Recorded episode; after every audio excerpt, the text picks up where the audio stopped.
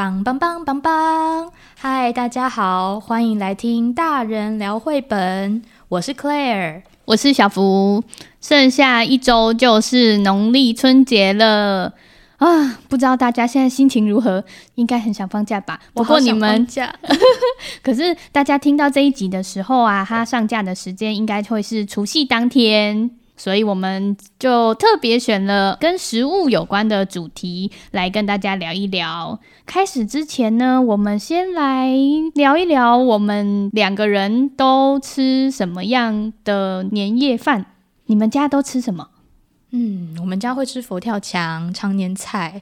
然后芋泥丸，哦、还有鸡汤，都是家里自己准备的吗？以前我们比较小的时候，阿妈会自己煮，但是我们现在都是叫外面的合菜，哦、然后也是全家聚在一起吃饭。嗯，就现在可以叫很多饭店啊，或是很多就是呃厉害的厨房准备的餐，轻松很多哎、欸。没错。嗯，我今年也叫了，就是我们家附近德国餐厅的年菜，很期待啊。嗯，我们家因为阿嬷是台南人，所以我们也会吃常年菜，而且我们常年菜是菠菜，嗯、就是要带根的那一种哦。菠菜哦，嗯，你们不是吗？我们是吃芥菜，那个什么挂菜。嗯，对，挂菜的中文是芥菜，对对对对对。嗯、我在小的时候啊，因为很。那个常年菜啊，它其实就是代表说我们呃吃了之后可以长命百岁的意思。所以呢，你就是要一整根吃的时候呢，不可以断掉。所以我就会一直在那边盯着那一盘看，然后要挑最短的那一根来吃。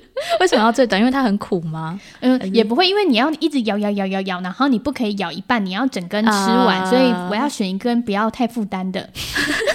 从小就有很多这种小聪明。然后我们家过年的时候还会就会吃火锅，然后也会有萝卜糕。啊，就是中式的餐点。对，我爸有一阵子很着迷，就是自己做萝卜糕，就是从萝卜泥啊，再来米粉这些开始自己做，然后就要煎到恰恰，然后就觉得哦，好幸福哦，好吃。我现在肚子好，讲一讲肚子就很饿了啊。还会炸那个甜的年糕，我们家也会，就年糕切块，然后去裹那个粉，然后下去炸。我有找到一首就是那个传统的念谣，然后就觉得很可爱，念给大家听。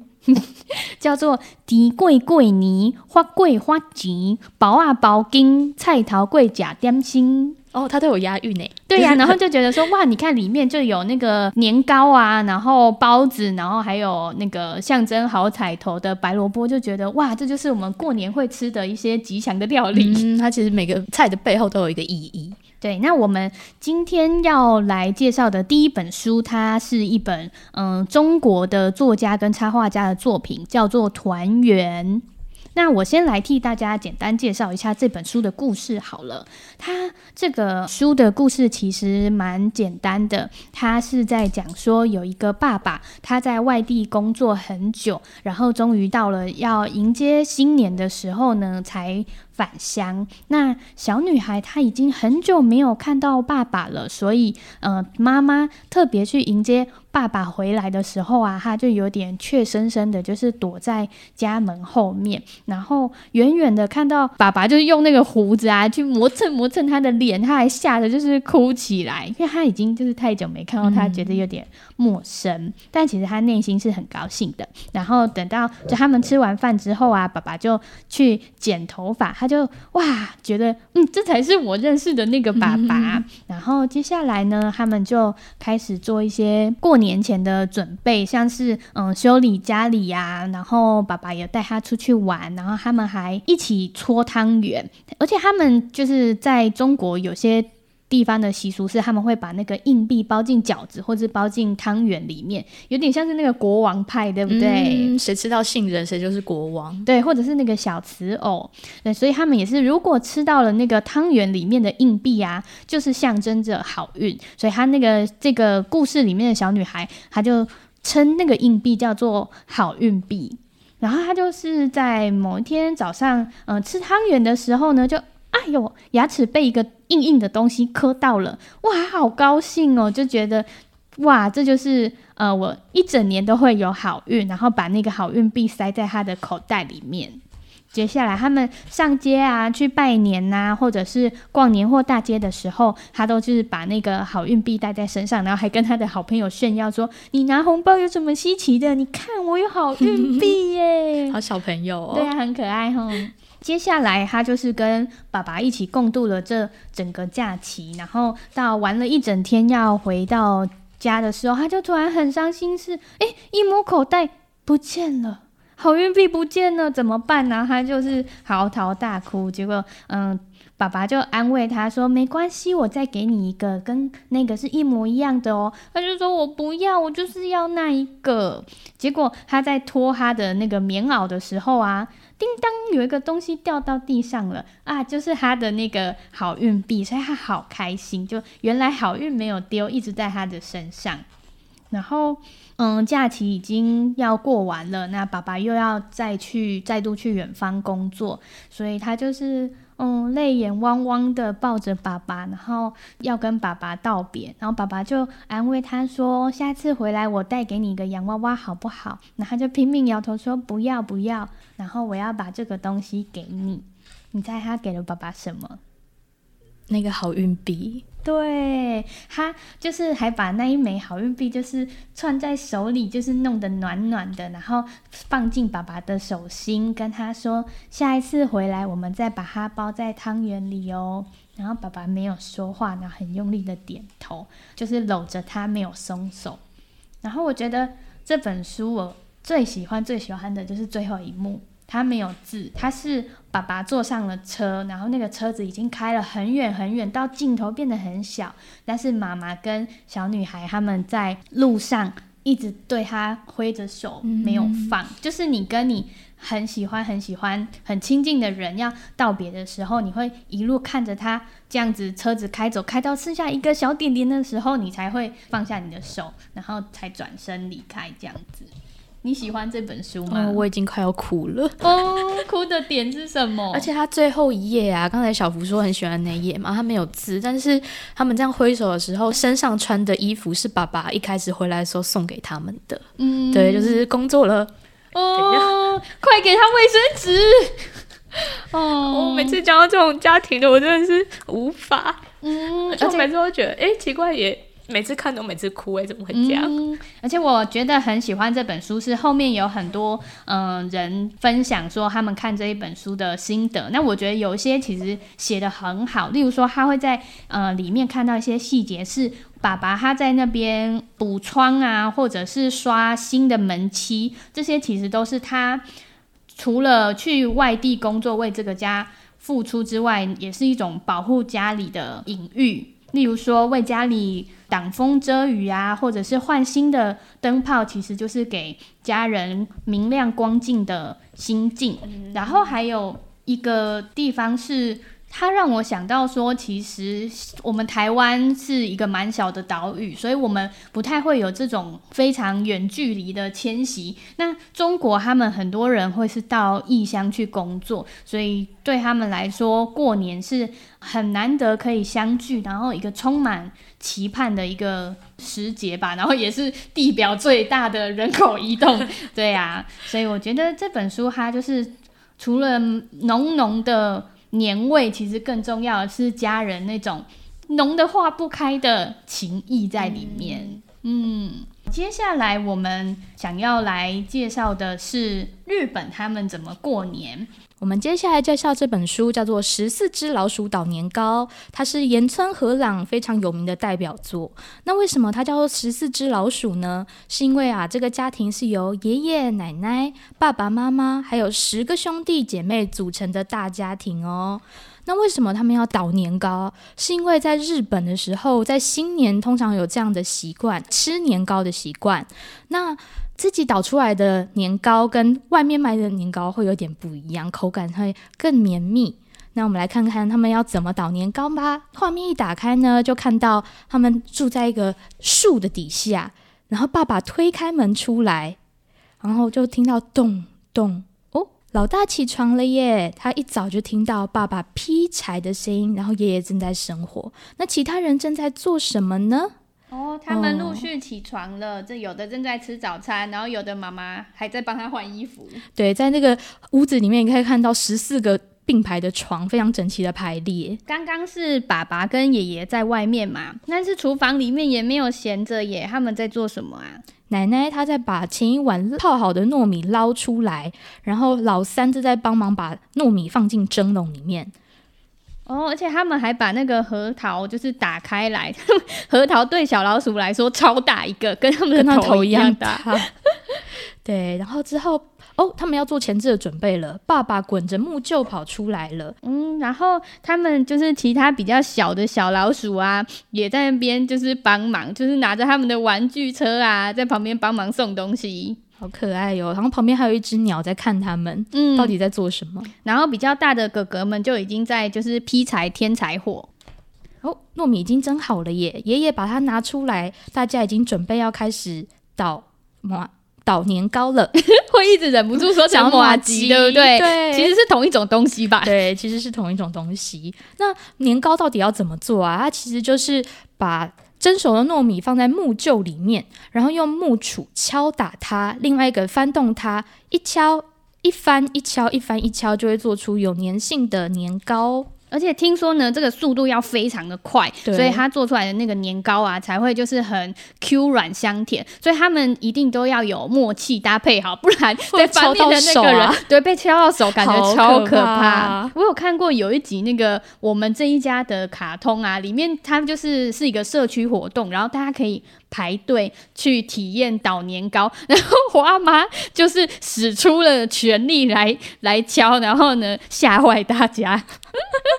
他是要复仇还是怎样吗？使出复仇的力气。对，然后他因为其实一直拿着那个倒马机，它是非常费力的功夫，所以呢，就是如果只有一个人来做的话会太累，所以他大家会轮流来帮忙。嗯，所以一开始是爸爸在敲，然后妈妈来翻，但是之后他们累了，诶，是谁来帮忙啊？这时候居然是老大捣年糕，老三来翻面。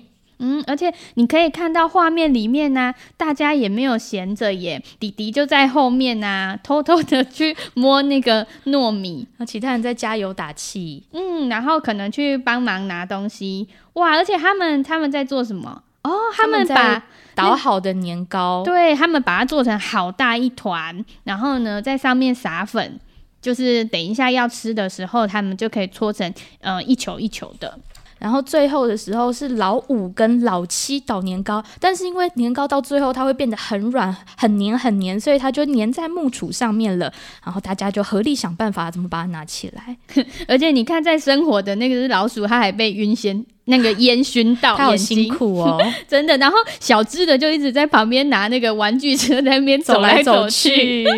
可是最后他说他也想要玩，所以老幺爸爸就把老幺抱起来。敲年糕，而且你看他他们整个早上啊，其他的长辈还有就是比较大的哥哥姐姐们很忙，然后呢，小老鼠就在他旁边一直拿那个玩具车，那玩具车已经一路载过很多不同的东西了，他们也很忙哎、欸。而且你看哦，他角落还有两只很可爱的鸟在旁边看这一切，不知道他们是不是想吃年糕？哎、欸，应该有的哦。哇，哎、欸，他们最后还有配馅料哎，你来看看他配了什么？他们配了红豆泥，还有黄豆粉。老四还做了核桃泥，就是一开始的时候他们在捣的那个核桃啦。哦，他们吃的很澎湃，而且都是甜的口味哦，看起来好好吃，肚子已经饿了。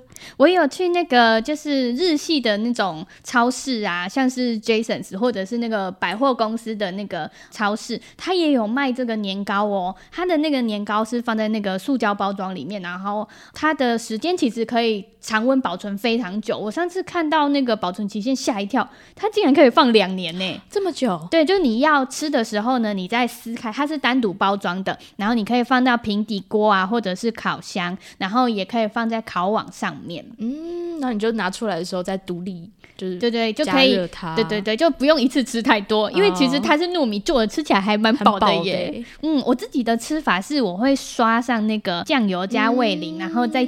就是用海苔把它包起来，哦，就是那个夜市会卖的那种糯米咸的口味。对，嗯，这本看了真的觉得很温馨。倒数第二个画面了，就是他们全部十四只老鼠围团聚在一起，然后一起吃自己合力做的年，每个人都有参与这个计划，所以自己捣年糕特别好吃。而且我不知道听众朋友有没有就是呃看过岩村和朗的作品，嗯、呃，十四只老鼠就是可以说是他的超级代表作吧。那我觉得这这套书之所以呃这么的历久不衰受欢迎，是因为它里面虽然都是拟人化的老鼠们，可是它里。他的那个描绘自然的场景啊，那些植物、动物都是非常真实的。那为什么他可以做到这样？其实是因为这是来自他的真实经验。他其实当初从呃艺术学校毕业之后，他就是在担任美术设计，然后还有去帮电视台的儿童节目画插画。后来他就是嗯、开始接触这种儿童的产业之后，他就想要帮孩子们画故事。那十四只老鼠就是他的起点。他画下的故事呢，第一第一本其实是十四只老鼠大搬家。嗯，对对，其实他就是他来自他真实的跟家人的亲身经历哦，因为他们就是从东京的都市搬到了一个在北边一点的村子，然后那个村子叫做义子，它是以做陶闻名的。然后他们在那边就是。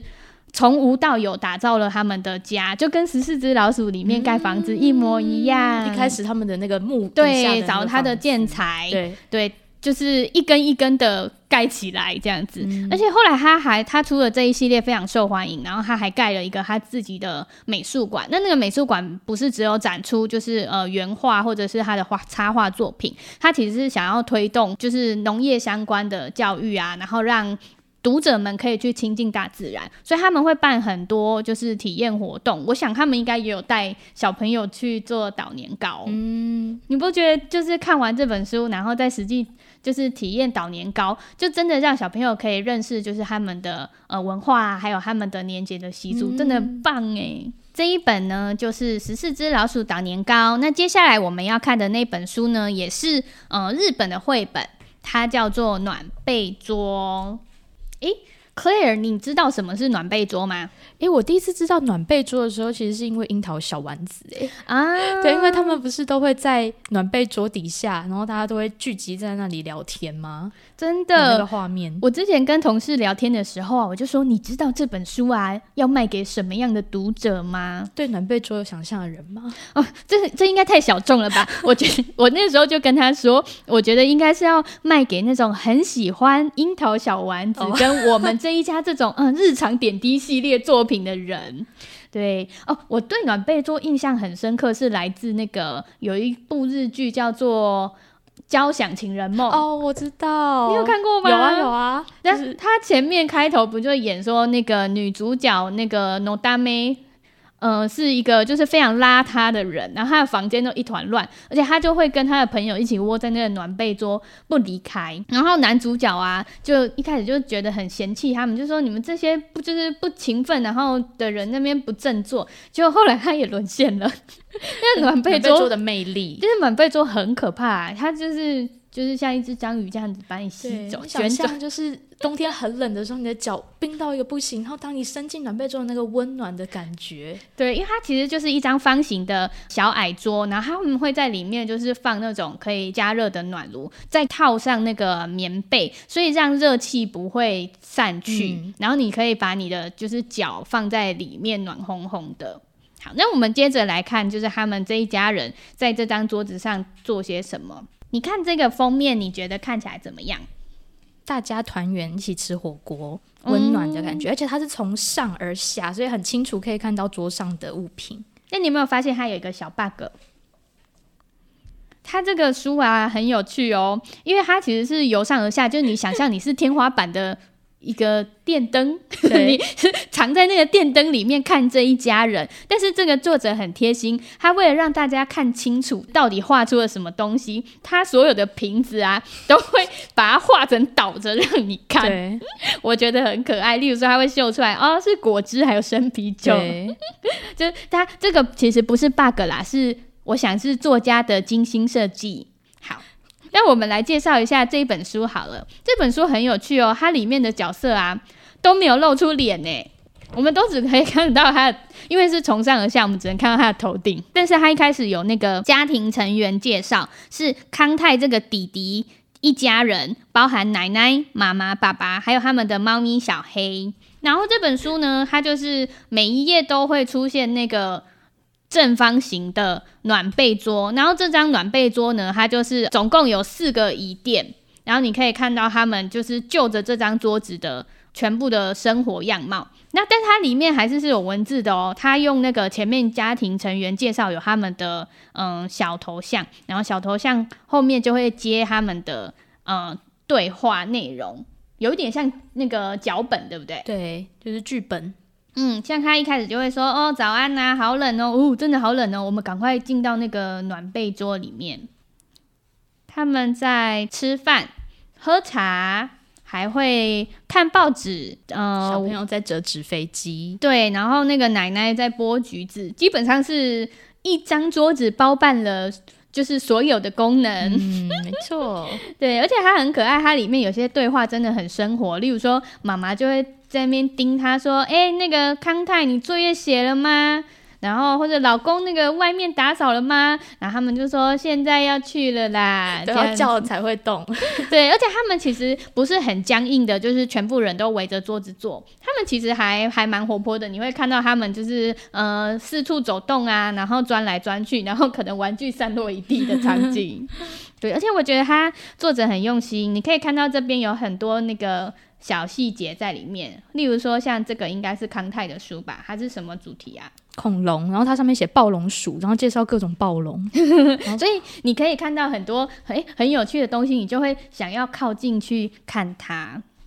对哦，然后接下来他们开始准备年菜了，然后他们就会有一些对话是说，哎，一起来帮忙做那个昆布卷呐，或者是麻花菊若卷，然后也可以看到他们就是呃每天三餐吃了哪些，你看他们吃了什么东西，这是什么？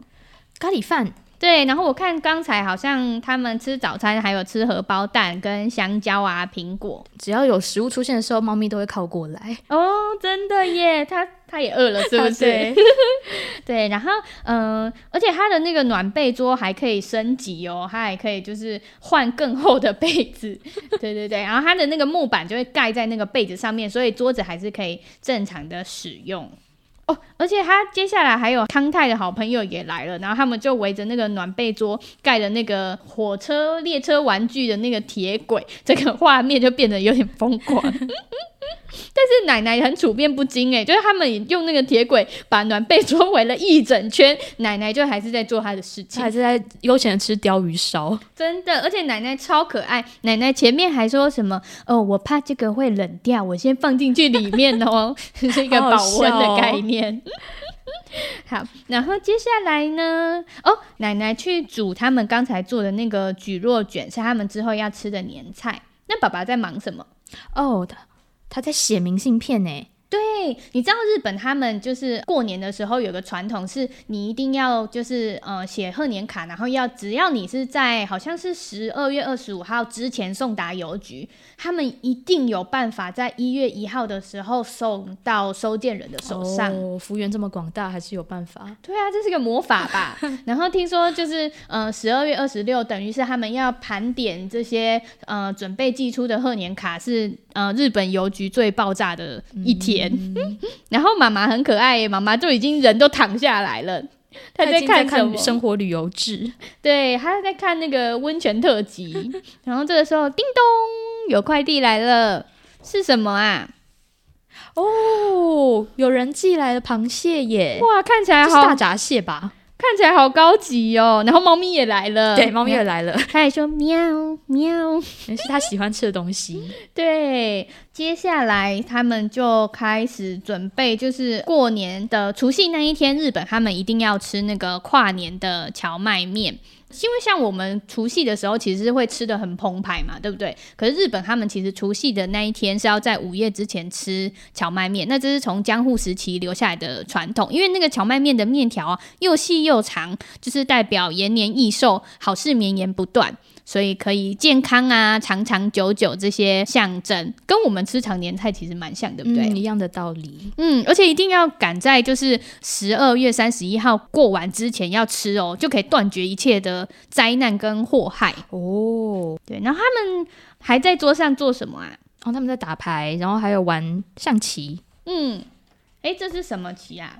还是五子棋？还是五子棋？我觉得五子棋，但是好像又不像哎，因为你看这边已经连了围棋啦，是、嗯、还是是围棋啊？看不出来，还是是黑白棋？就是玩棋 就是过年的时候大家就会玩一下桌游，对，而且他们麻将有点像，他们超多点心的，他们家就是。我觉得蛮会享受的，嗯、这就是团圆的聚集的味道。你看他会喝那个红酒啊，然后配下酒菜，然后喝茶的时候呢，就会配饼干或是甜点，哦、很会过日子嘛。嗯、然后哦，接这边还有哎，你看这个感觉是花生，还有鱿鱼丝跟起司吗？跟那个就是他们米果小小米果，对对，小小的那种辣味的米果，很像那个柿子的种子那一种。对对对接下来，弟弟还在努力。那个康泰他想要去敲那个除夕的钟声，他就忍着不要睡觉。然后妈妈就问他说：“你还醒着吗？”然后你就看到那个字啊的设计很有意思哦，他就变小，然后说：“嗯，我我还醒着，我我要去。”他是用字形的大小来分辨说他声音变小了。对，但他其实已经。很累了吧？你看，跟就是朋友们玩了一天，然后还要撑到就是午夜去，就是去外面拜年这样子，哇！然后接下来就传来了咚咚咚过年的那个敲钟的声音，然后大家就互相说：“哇，恭喜恭喜，新年快乐！已经是元旦了，新的一年哦。”哦，隔天的时候，他们的桌上又摆了不一样的东西，跟我们的那个新年盒有点像，里面会放瓜子啊，然后开心果的那种盒子。嗯、对对对，我刚才有查了一下，他们这个叫做重香，嗯、它的意思是说，因为它层层叠叠有，好像呃，例如说可以到五层，然后每一层呢，它都有不同的食物，就是他们过年的时候要吃的，像是第一层呢是配酒的小菜。然后第二层是嗯烤物，例如说烤海鲜呐、啊，或者是鲷鱼啊、虾子之类的。然后第三层是炖煮的食物，像是嗯根茎类的莲藕、芋头、牛蒡等等。然后第四层是腌制物或者是凉拌菜，例如说宝塔菜或者是腌萝卜，还有呃莲藕。然后我们来看看他们吃了些什么吧。哦，亲戚们也来到了康泰家，他们的桌上会变成了两个桌子，诶，对他们多搬了一张，因为不够坐了。哎，小朋友也有，小朋友有一桌耶，我们家也会这样哎，小朋友自己一桌，对不对？对，因为像我们之前，我爸爸是呃澎湖人，所以我们。小时候有几年是有回到澎湖去过年的，那因为人实在是太多了，所以就会大人可能自己就开了两桌，然后我们小朋友就跟他们一样，啊、就是有一个小桌子在客厅，我们吃我们的，他们吃他们的，哎、欸，好像会这样子哎，对，因为他们的桌上会有一些跟我们不一样的东西，例如说酒啊，有，哎、欸，这边很明显也是哦、喔，真的，他们在倒酒，然后小朋友自己这边就是果汁，然后还有一些小朋友比较喜欢吃的小点心，对，大人就是呃在已经在。开喝生啤呀、啊，然后还有日本酒啊，然后小朋友就是已经一边吃一边玩了啊！而且你看，有他们昨天收到的那个螃蟹，嗯、然后就有吃黑豆啊，然后还有一些鱼板啊，就是啊，看起来很好吃，海鲜类。而且他们的年菜是吃冷的耶。哦，冷菜，我们应该没有办法接受吧？嗯、我们都是热腾腾的冒烟的那种。对，听说他们这么做是因为通常这些年节的料理都是女性在准备，就是让大家啊难得就是过年的时候不要那么辛苦，所以准备起来，然后呃新年的第一天就可以轻轻松松的开吃。嗯，他们也比较流行冷便当，对不对？对，跟我们的习惯不太一样，热腾腾的不太一样。对，而且我觉得它有很多很可爱的。细节在里面是，是因为他们有些是亲戚从异地来到他们家一起过年，所以就会带伴手礼，是有带伴手礼的袋子在旁边。像是这个呃有一个黄底，然后有白色的鸟的图案，那是他们很有名的那个镰仓丰岛屋的鸽子饼干哦，连这个细节都画出来了。对呀、啊，画的很像，是不是叶佩啊？对，然后哦，他们就是吃完了他们的新年的料理之后呢，在做什么？他们在开小点心吃，然后再互看明信片。对，他们收到了之前提到的那个贺年卡，他们真的很准时，一月一号可以收到，欸。收到，对，然后哦，这个好可爱哦，猫咪拿着那个螃蟹脚在那边玩，它分到了它的年菜。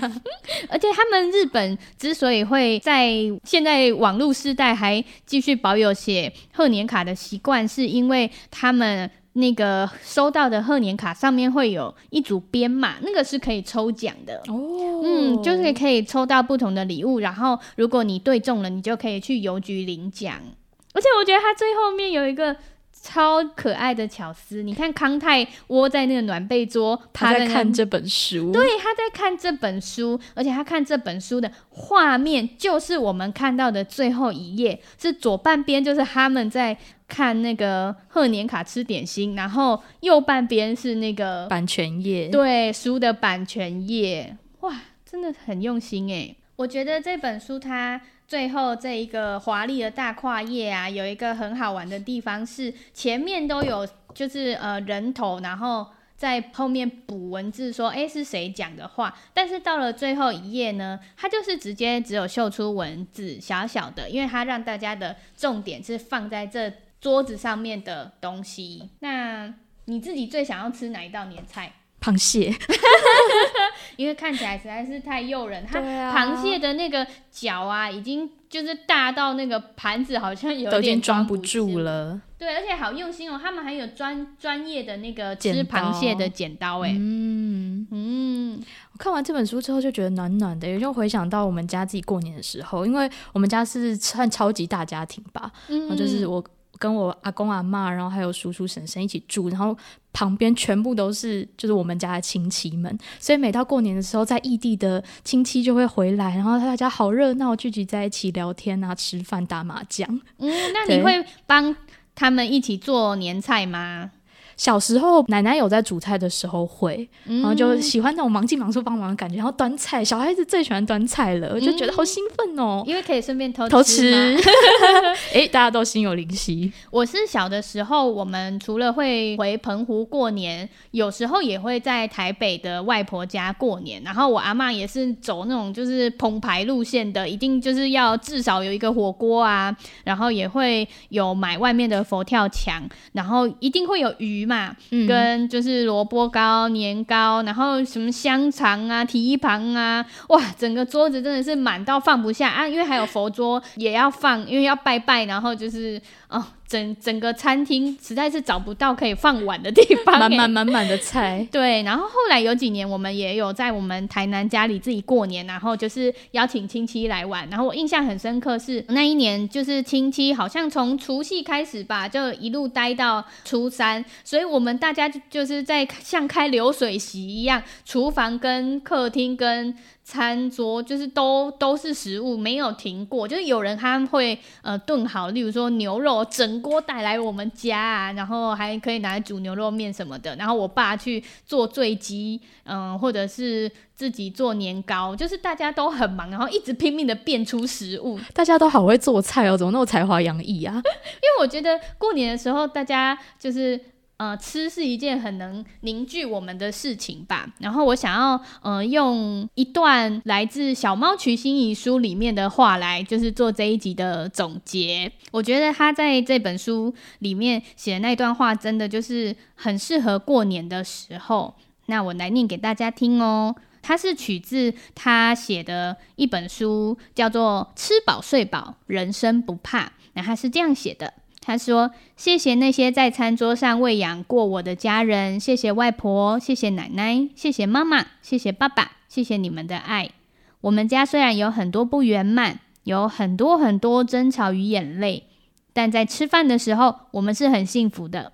厨房里细火炖煮的热汤热菜，养大了桀骜不驯的我，也把我的叛逆炖软炖烂了。”如果我没有变坏，都是因为餐桌上冒着烟的一餐一饭，让我明白世界再坏，都还有人爱着我，有人等着我回家吃饭。哦，好感人哦，就是满满的爱。对呀、啊，就是我们常常在那边说，哎呦，这个料理或是这道菜很有家的味道。但是，到底什么是家的味道？其实我觉得家的味道的重点是团聚。嗯，我觉得就是是对这个家的记忆吧。嗯、例如说像，像、欸、哎，我们小时候吃过的东西呀、啊，做过的事，然后都会变成我们的养分，这样子。嗯对，所以我觉得我们今天看的这三本书都跟过年很有关系，就是很适合除夕这个时候来认识他们。嗯嗯，希望大家都有一个美好的一年，新年快乐哦！